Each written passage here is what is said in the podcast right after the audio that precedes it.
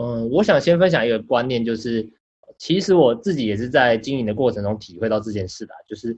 我觉得其实没好像没有所谓兼顾的这件事情，就是我把时间跟心力花在哪，我的成就就会在哪边，就是我花的越多，好像成就就会越庞大，这是我体会到。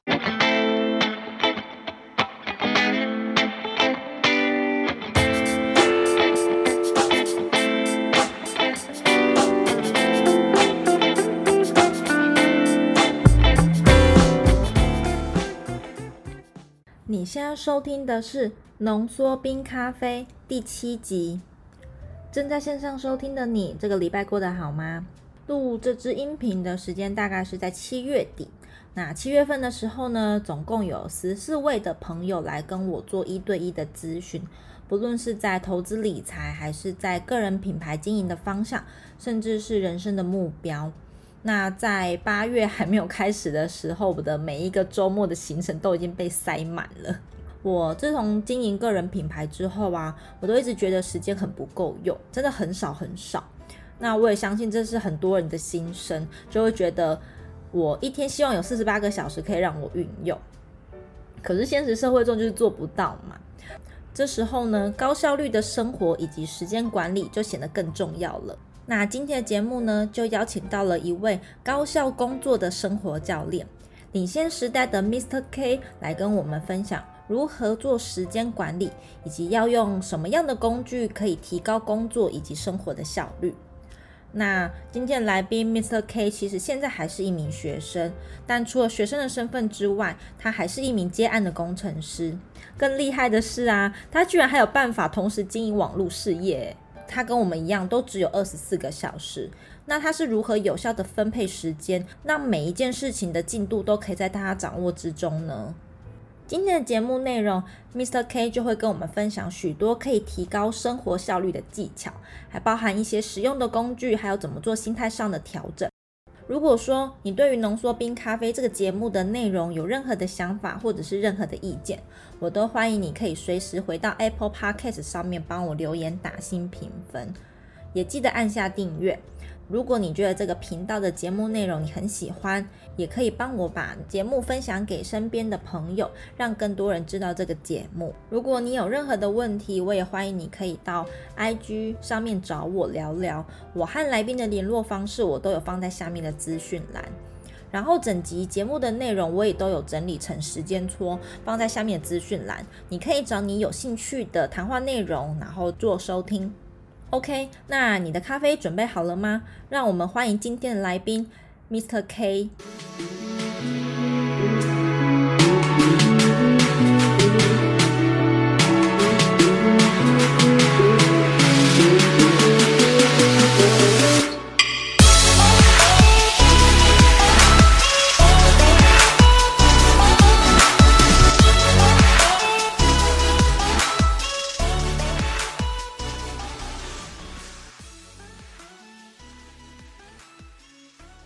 常开心可以邀请到领先时代的 Mr. K 来到我们的节目，跟大家分享一下关于学生经营网络事业的心态转换，以及在多重斜杠身份的情况之下，我们该怎么如何有效的运用时间。那其实 Mr. K 是我的部落格网站的救命恩人。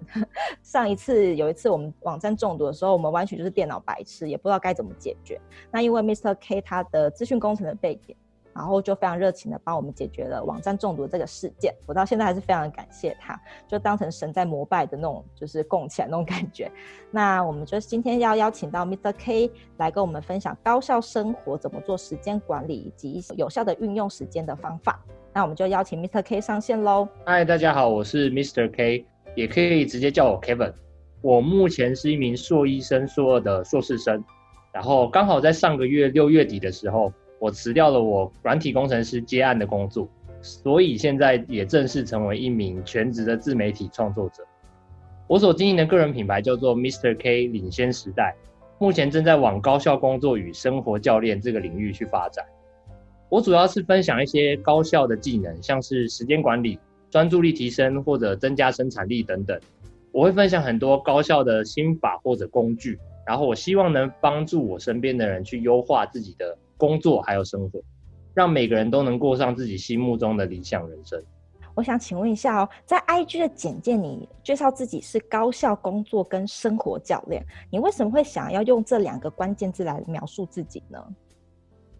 嗯，那我先从我为什么想做高效、高效能跟高效率这个领域说起好了。呃，之所以我会选择做高效这个领域，是因为我觉得现在的人生活跟工作都很忙碌，大多数的人每天生活都会浪费一些时间在那些呃毫无意义的事情上面。呃，我举一个例子好了，以工作来说，也许就是呃你用了很难用的工具去辅助自己工作，像是比如说一台很烂的电脑，你用它工作。工作到一半可能还会宕机的那一种，所以就算你的能力再好，然后工作效率再好，都还是会被你的工具拖累。而其实生活上也有这样的情况，大多数的人都是呃会了工作就忘记怎么生活，所以忘记自己的生活也其实是是需要好好的去规划，好好去做优化的。生活中有太多的杂事，就是做着做着时间就不见了。因此，我也希望我自己分享的内容。呃，不只是顾到工作，我不想把大家都变成工作狂，就是我也想告诉大家该如何高效的规划、高效的去体验生活，因此我才会用高效工作还有高效生活的教练来描述自己，就是希望能够当大家的高校教练，然后为大家打造高效的生活跟工作这样。你刚刚讲烂工具啊，其实我超级感同身受。我在还没有换电脑之前，然后就是用一个已经五年的 ASUS 的笔电，然后其实已经有点 不堪负荷。我现在在做的什么贴图啊，或者是跟人家视讯的一些功能这样子，然后就是碍于金钱，就觉得要换一台新的电脑还要再花个几万块，超级舍不得的。然后我那时候在刚做自媒体的时候，就举办了一场呃。就是美股的分享会，就是跟大家介绍一下美股的一些投资的比较好处的地方，以及该怎么开始做美股的投资。然后那时候我记得有三十几个人在线上，然后我就用视讯会议的方式，想要跟大家讲解，然后实际操作，大家可以去哪里找网站啊，然后可以去哪里找资料。然后我电脑当到一个不行，我就觉得超抓狂的，抓狂到我就觉得我就是。下线完之后，就立刻订了电脑，就是买了台新的电脑。所以我非常可以体会到你说的，就算你今天工作能力再好，你有不对的工具，你其实是没有办法去 cover 住你想要做的那些事情的。那因为我在看你的网站啊，大多数的内容都是写软体、程式方向的一些资讯跟分享。你是从以前就知道你喜欢资工类或者是软体类的这些东西吗？其实我会分享很多软体资讯，是因为。我真的是一名重度的电脑工作者，就是我每天只要是醒着的时间，基本上不是在用电脑，就是在用手机，真的没有夸张。呃，我可能从早上八点到晚上半夜十二点一点，呃，每天十几个小时这样子。在这么长时间用电脑的过程中，其实我会需要很多的软体或者是工具去解决一些我使用上的问题。那以一个最常见的例子，就是截图软体来举例好了。我当初会想要找一个好用的截图软体。就是因为我在公司实习，然后我每天都会负责要写一些专案交接的文件，在写文件过程中，我常常要将一些专案的画面或者程式码截图，然后我要在上面附上文字或者红框，然后还有用马赛克挡掉一些公司机密资讯呢。我相信一些呃文书处理工作的朋友们可能都有做过这样的事情。那我最一开始的方式是我用 Windows 的那个 Print Screen 截图，然后我放到小画家去加上红框跟文字。但是小画家其实你加上文字跟红框，你就没有办法再去做二次的修改。所以当主管说哦，叫你去改改某张图片的时候，你就会发现你只能拿原图再重新再做一次一样的事情。所以其实我之所以会想要分享很多好用的工具跟软体，就是跟我前面说的高效工作有一点关系。就是我希望能够分享一些工具，让大家能够妥善利用在工作或生活上，来让自己的工作生活更顺利一点。嗯嗯嗯，那讲到这个啊，你是跟把高效工作跟软体把它结合在一起的话，那你有什么推荐什么样的软体是可以协助到大家，就是做时间管理或者是做高效生活的一些软体吗？其实我觉得，呃，高效生活跟时间管理有很多个面向，然后呃，也有很多的工作法跟工作的工具。那 Notion 呢，它比较属于一个比多功能的笔记软体。那如果你是想要做时间管理的话，我蛮推荐一个另外一个软体叫做 Trello，因为呃 Trello 它的使用方式有点像是看板，就是你可以将工作事项很妥善的安排在 Trello 的那个看板上面。那当然 Notion 也有这个功能，但是 Notion 它的功能更复杂，也做的事情可以更多。所以如果一开始入门的话，我会推荐大家使用 Trello 去做工作事项管理。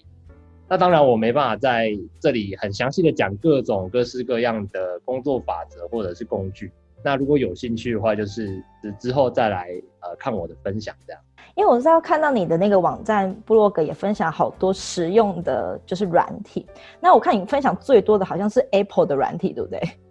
就是 Apple，哦，为什么你会呃特别喜欢写 Apple 软体的这些分享呢？其实这是来自于我之前看过的一本书，那那本书好像是叫做《Mac 工作术》吧。其实 Mac，呃，因为苹果它在设计电脑跟设计它系统的过程中，它其实就是很希望去大家可以用 Mac 去优化自己的工作。它其实跟我的那个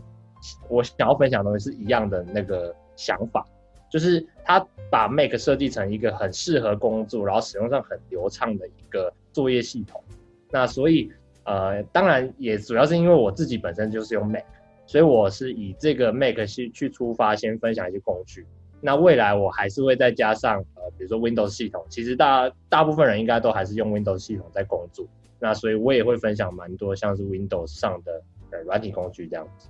嗯，因为我看你的文章，我真的是得到了非常多 Mac 的软体的使用的教学。因为就算我现在买了 Mac 的电脑，可是老实说，我还是只会开开网页。然后打打 line，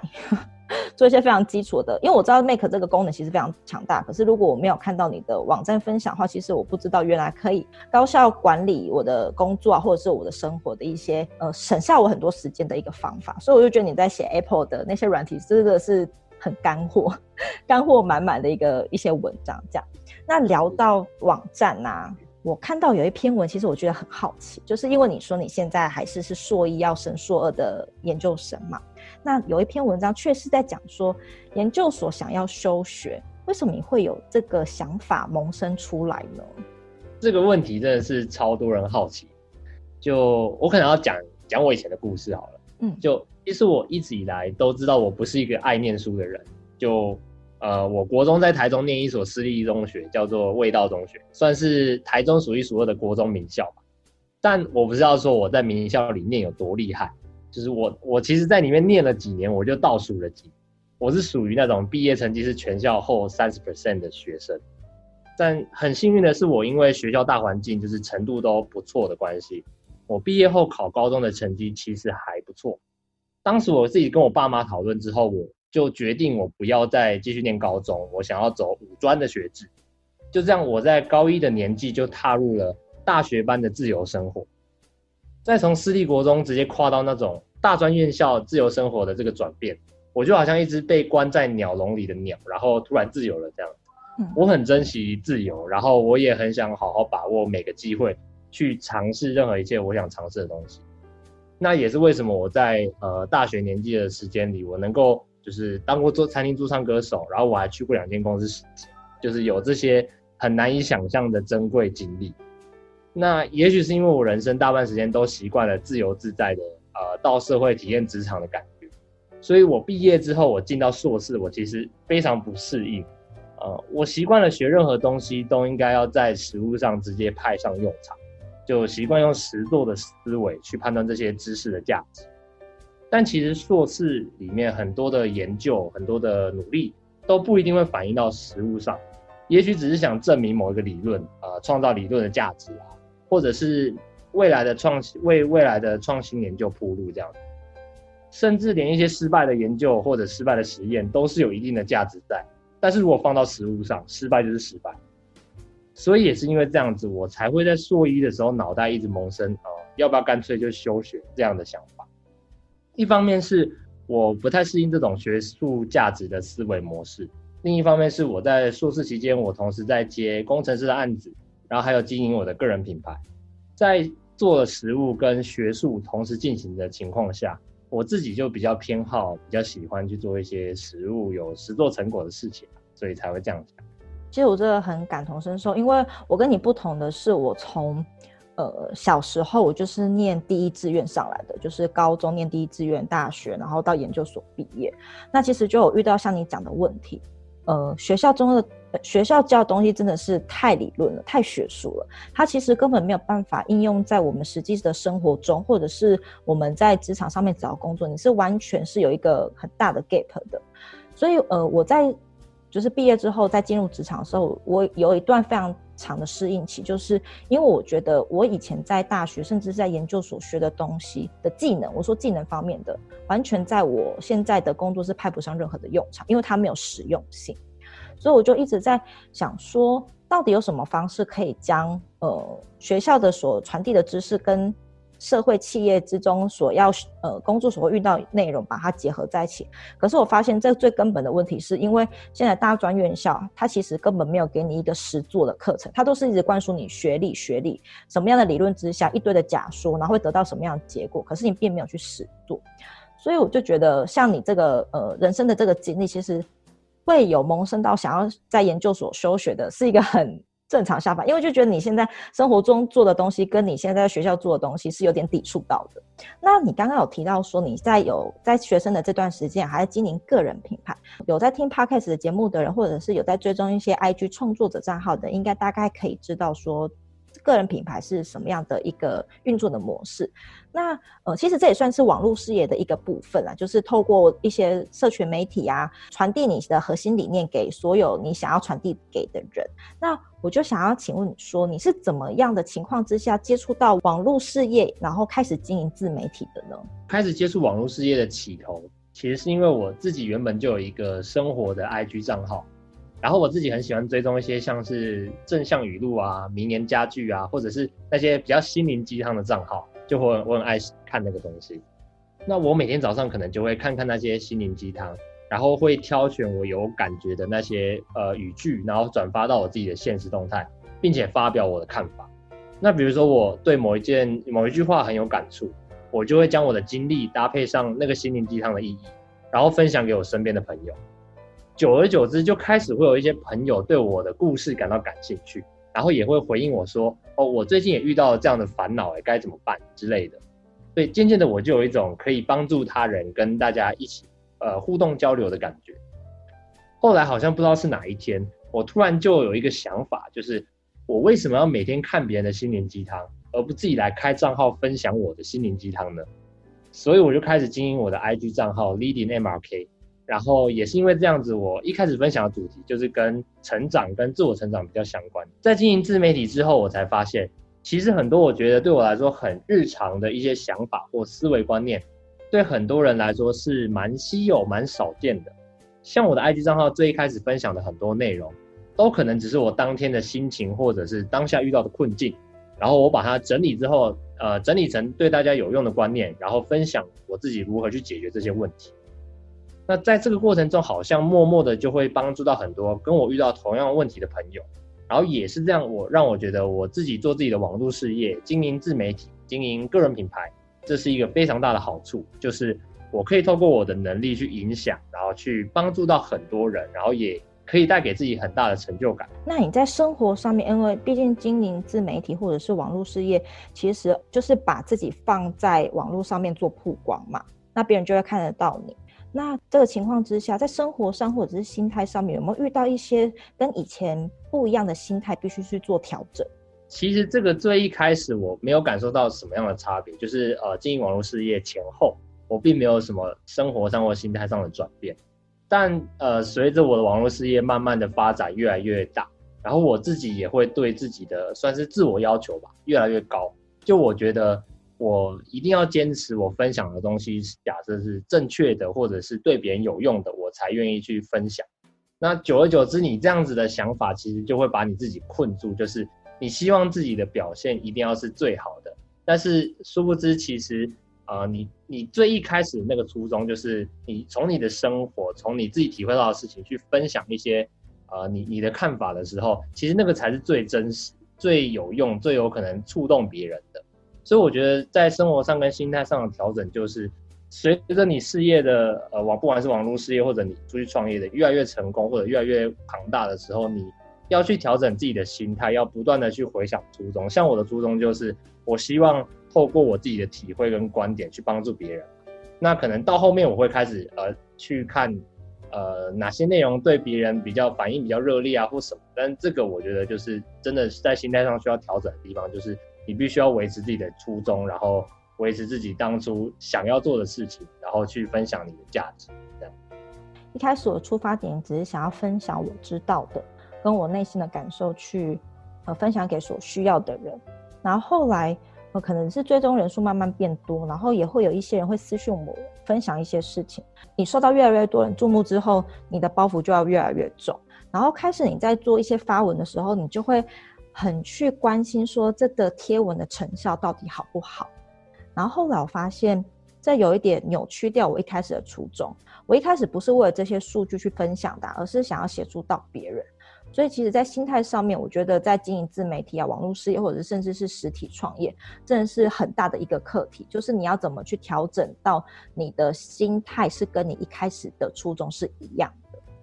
像你的身份还是是个学生嘛，所以一定还有学校的课业，或者是甚至研究所的一些呃论文是需要准备的。那你刚刚有提到说你还有在接案，然后现在有在经营网络事业。那其实这三个大的议题主轴下来之后，其实应该会占掉你非常多的时间，以及会耗费到你非常多的心力。那在这么多的大议题的情况之下，你是怎么做时间上面的分配，跟你的心力上面是怎么去做调整的呢？好，嗯，我想先分享一个观念，就是其实我自己也是在经营的过程中体会到这件事的，就是。我觉得其实没好像没有所谓兼顾的这件事情，就是我把时间跟心力花在哪，我的成就就会在哪边。就是我花的越多，好像成就就会越庞大，这是我体会到。然后，所以我在照顾学业、接案还有网络事业的过程中，其实呃，对旁观者来说可能会觉得哇，这个人好斜杠，好厉害，就是可以做很多事情这样。但我对我自己来说，其实我一直都觉得我这样的现况我蛮不满意，就是。我总是会在我脑中充满着，比如说，呃，个人品牌创作想法的时候，然后结果我被接案的工作打断，或者是我刚好某一天学校有重要的报告要去，结果那一天在呃自媒体那边可能有重要的聚会，我就不能参加。所以我觉得，当虽然我们想要同时做很多事情，但是在做每一件事情的时候，都要遵守一个很重要的观念，就是专注。就是当我在学校上课，我就要逼自己好好的上课，好好做笔记。不要因为分心还把学业外带回家，然后当我在专心创作经营网络事业的时候，就是最好就是把我接案的业主的 line 直接关闭通知，就不要不要管他到底有多赶时间这样。当然很多时候我们没办法做到百分之百的专注，比如说你像我一样不理接案业主，你可能隔天就要被 fire 就是失业。那我会建议大家就是多使用两个原则，就我这边简单分享，就是。去用两个原则去安排每天的时间规划。如果你跟我一样有这么多的事情要顾的话，那就是可以用主题日，还有重要程度排序。那主题日的意思就是你可以将你的斜杠工作，比如说你把学业安排到一天，然后接案一天，然后网络事业一天，就是用天去分割，这样子你的思绪才不会在各个工作、各个角色之间跳动，然后你会才不会浪费很多转换思绪的时间。而重要程度排序就是，其实这个非常重要，就是你应该要把你所有的工作事项做一个重要排序，比如说哪些对你最重要啊，哪些是比较急迫的啊，要去思考。那比较简单案例就是时间的四个象限，那个那个法则，你应该 David 应该有听过，嗯，就是用急迫性跟重要性去分所有的工作事项。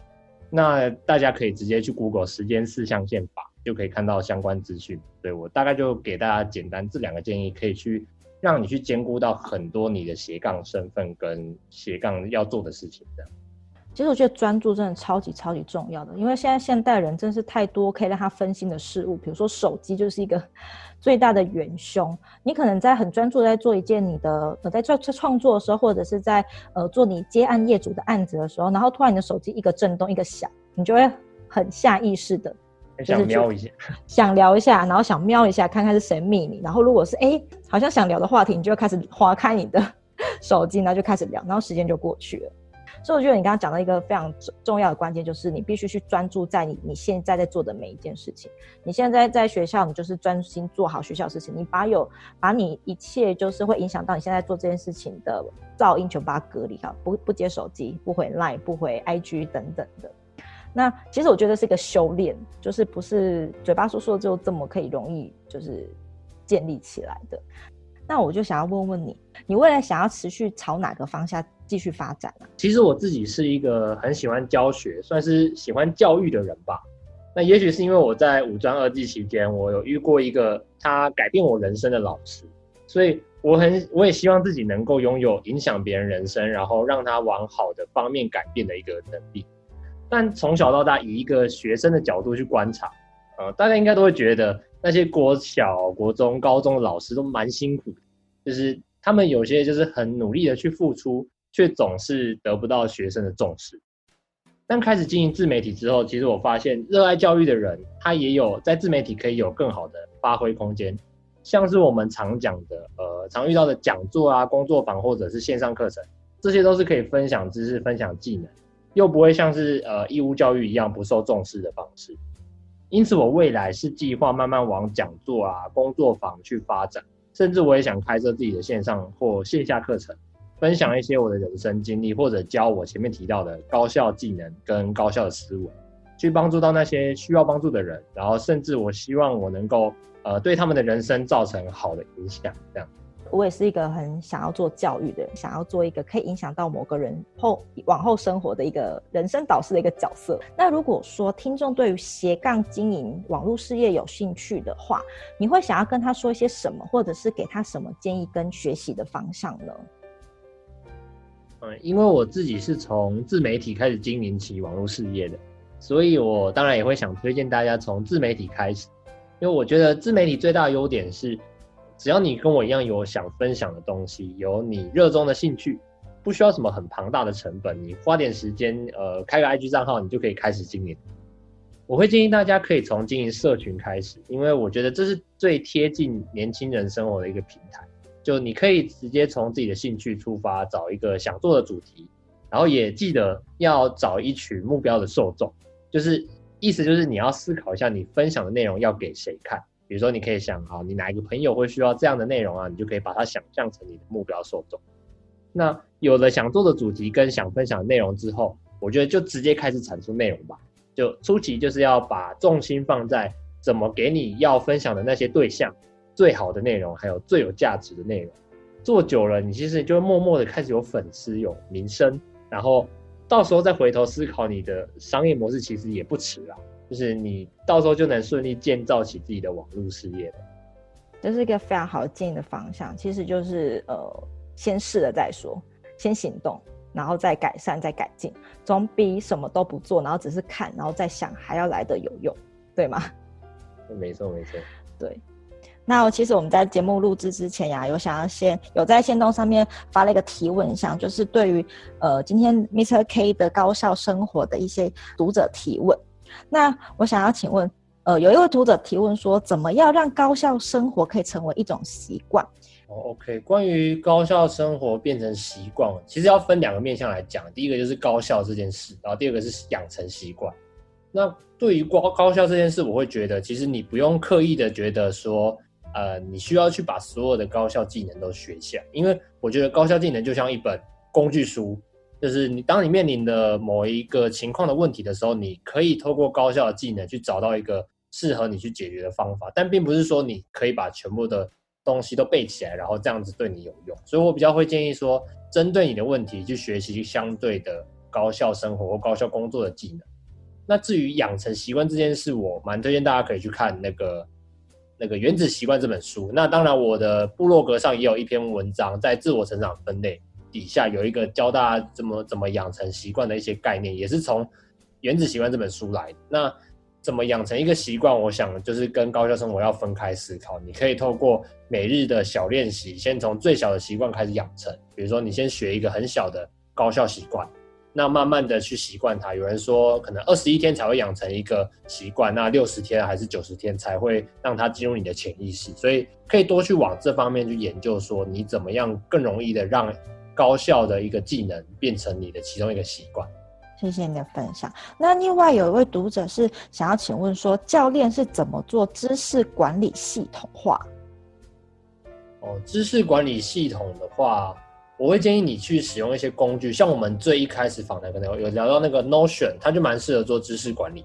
那在挑选知识管理系统的过程中，我觉得有两个大重点。第一个是要可以层级化，就是你要必必须让它可以设定分类，比如说我现在说我要收集养成习惯这个的资料，我就要可以分类说哦，它可能是属于呃学习类别底下的养成习惯底下的什么什么什么，就是它一定要可以层级化，不然你的知识管理系统如果都是呃平面化的话，那你到最后东西会变得非常乱。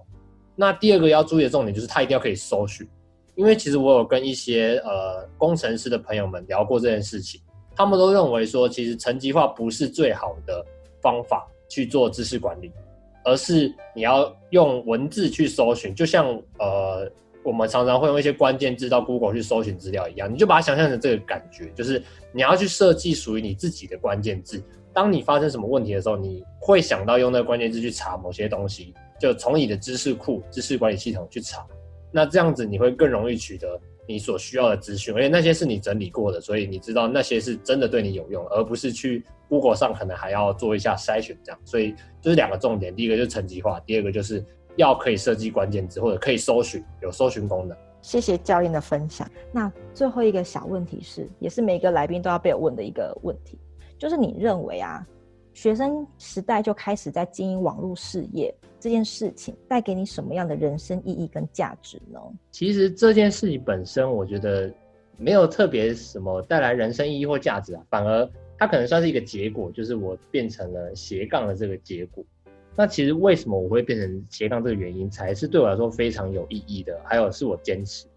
就是我会开始做这么多的事情，变成斜杠的学生，我其实并不是刻意的，就是。我有很多我想要尝试的人生大事，比如说我以前想要当歌手，就是小时候大家都会说我要当歌星，就是类似这种想法。但是我就在我五专期间，我真的去学吉他，然后去乐器行打工，去餐厅应征驻唱，甚至我还去考了街头艺人。虽然我从头到尾都没有表演过，而我当初也觉得街舞这东西很酷，所以我就跑去热舞社，然后去上各式各样的街舞的课。那还有去街头比赛过，虽然我真的跳得蛮烂。那我后面会走上工程师的路，还有开始经营自媒体啊，成为接案的自由工作者，都是因为我想要尝试看看那样的生活，那样的人生，所以我就去做，就这样而已。很多人都会说，哦，我未来想要成为什么样的人，或者是我想要过上什么样的生活，但大多数人都是呃，只是说说而已啦，就是他们还是会做着一样的事情，然后期望得到那个他想要的成果。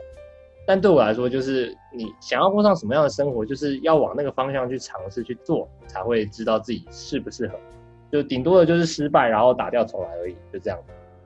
整体来说，我觉得，呃，我所坚持的那个人生意义，就是，就是你如果有想要的人生方向，那虽然你不知道前面的路会长怎样，就是你就要勇敢去做，勇敢去尝试，不然你就只会停在原地。那只有去做了，你的人生才有机会被你自己改变。那你刚刚有提到说，你的驻唱歌手那个时代，就是喜欢唱歌，去学吉他，唱片行，然后想要跳舞，就是跳舞很酷，就去热舞社。那后来怎么没有持续往这两个方向去做发展？跳舞那方向我比较算是尝试啦，我没有真的想要把跳舞当职。但是其实我是那时候是真的想要当歌手，我还自己真的有录了一些 cover，然后网络上还找得到，但是我不告诉他怎么找。就是当时其实没有继续做歌手这件事，其实我那时候已经在餐厅驻唱了，但我当时其实很大的一个原因是在于我，呃，我原本是对音乐充满热情，就是我很很想热爱做这件事情，但是那是去餐厅驻唱是我第一份人生中第一份的正式工作。就我正式工作不是工程师，其实是驻唱。当时我就把这件事情看得非常重，就是我在表演的时候，我非常害怕，呃，观众对我会有不不好的观感，毕竟是呃在荧光幕前在台上表演。那我当时就是压力很大，然后也希望我能做到最好，所以真的就是呃，比如说我在驻唱的时候，台下歌台下的人点一首歌我不会，我真的就非常在意，我会回家会觉得会偷偷掉眼泪的那一种程度，所以。我觉得算是这个过程，让我们渐渐的对音乐可能音对音乐的热情被对工作的压力被它盖掉了这样，所以后来我就决定，我不想要在荧光幕前就是就是继续发展，我想要好好的回到我的学校，然后因为我科系是算算是资管系吧，所以我就想要那我就去当当看工程师好了，至少不用面对很多观众，不用有那个舞台的压力。我会想要请教你这一点，是因为我觉得，呃，很多人很害怕尝试，就是对一件事情有兴趣之后，他就考虑到后面说，哎，这可不可以当饭吃？哎，如果突然没有热情了怎么办？哎，会怎么样？怎么样？哎，会不会别人会说我怎么样？可是实际去尝试过后，你才会知道这个你喜欢、有兴趣的事情到底适不适合自己，然后你有没有办法持续的喜欢这个东西，然后甚至把它当成是你的事业、你的职业这样子。所以我觉得还是很鼓励大家可以去尝试一切所有你可能，就算你就只有那么一丁点兴趣的东西，你就尝试看看，搞不好你实际接触过后，你才会知道那到底是不是你人生最终的志业跟方向这样。对，没错，没错。那我今天也是非常谢谢你愿意来到我的节目，跟大家分享这么多，就是高效工作管理，还有生活，甚至在经营网络事业的一些呃，怎么做时间跟心力上面的调配的一些内容，这样子。那如果说今天听众对你所分享的所有内容有兴趣，也想要再进一步的跟你聊一聊，请问可以从哪个地方找到你呢？如果大家对我今天分享的内容感兴趣的话，或者是你想要开始经营你的自媒体。那都欢迎到 Instagram 来追踪我。那我我的名字叫 Mr. K，然后我的 IG 账号是 Leading MRK，就是 L E A D I N G，然后 MRK 就是 Mr. K。嗯。那我也很乐意去给予一些想要刚开始起步做自媒体的朋友一些起步上的建议，所以非常欢迎大家直接追踪我，然后直接私信我找我聊聊。对，我曾经还在跟 K 没有很认识的时候，是以一个粉丝的心态去 meet Mr. K 的。他那时候回答的不是那种随便的回答，他回答你就是非常认真，而且是掏心掏肺的，会回答你一整大段落的。就是你会觉得其实没有办法，不用讲这么多，我大概知道。可是他就是你会感觉他是一个非常热情的在分享，而且是真的想要打从心底想要协助你的，不是随便交差了事这样子。Mr. K 的另外一个绰号叫做长文魔人，就是不管他今天是写文章，或者是他回复所有他的粉丝的内容都是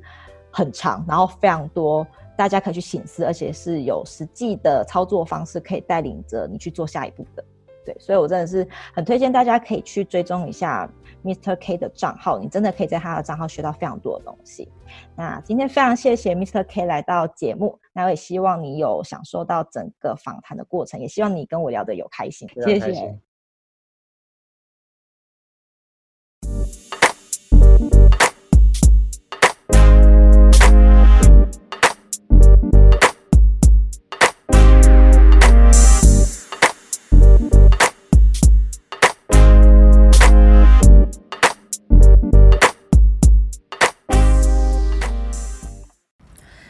访问 Mr. K 的重点精华整理，总共有五点。第一点呢，Mr. K 会想用高效生活以及生活教练这两个关键字来描述自己。他觉得是因为他认为现在的人的工作都很忙碌，生活也非常的忙碌，但大多数的人在一天之中都会浪费掉一些时间在做一些毫无意义的事情上面，所以想要透过分享一些高效技能，例如说时间的管理。然后注意力的提升、增加生产力等等的心法跟工具，希望可以帮助到身边的人去优化他的生活跟工作，然后让每一个人都可以过上自己理想中的人生。第二点呢，因为现在 Mr. K 他还是研究所硕一的学生，那他曾经萌生了想要休学的念头，是因为他觉得在人生大半的时间，他都很习惯一种自由自在。到社会去体验职场的感觉，然后大学毕业之后进入研究所，就让他非常的不适应，因为他习惯了学任何东西都应该应用在实物上面，或者是可以直接派上用场，习惯了以实作的思维去判断一件事情的价值。那另外一方面，他在研究所期间也同时有进行了接案工程师的工作，然后也有经营自己的个人品牌。在实务跟学术同时进行之下，他发现他比较喜欢去做一些实务面或者是实作会有成果的事情。第三点呢，呃，Mr. K 从以前就喜欢追踪一些正向的语录，或者是一些名言佳句啊，或者是心灵鸡汤这些 IG 的账号，他也喜欢分享给他身边的朋友。后来他就想要开设属于自己的 IG 账号，可以分享一些关于自我成长。还有人生探索的议题。后来他也发现，对他来说很日常的一些想法或者是观念思维，对很多人来说是非常稀有、非常少见的。这也让 Mr. K 越来越有动力，可以去整理一些对大家有用的观念，然后分享该如何去解决这些烦恼。第四点是，同时要做很多事情，但 Mr. K 觉得在做每一件事情的时候，都要遵守一个很重要的观念，那就是专注。例如，当你在学校上课的时候，你就好好去上课，好好做笔记，不要再分心做其他的事情。另外，也建议大家可以多使用两个原则去安排每一天的时间规划。第一个是主题日，第二个是重要程度的排序。第五点呢，是读者所提问的两个问题。第一个问题是如何将高效生活变成是一种习惯？那 Mr. K 是非常推荐大家可以去看《原子习惯》这一本书，书中有给一些方向跟解答，可以让你实际的去运用操作。第二个问题是如何做知识管理系统化？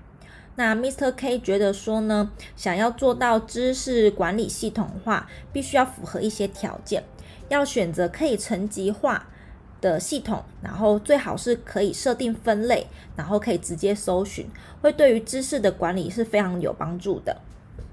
谢谢你今天的收听。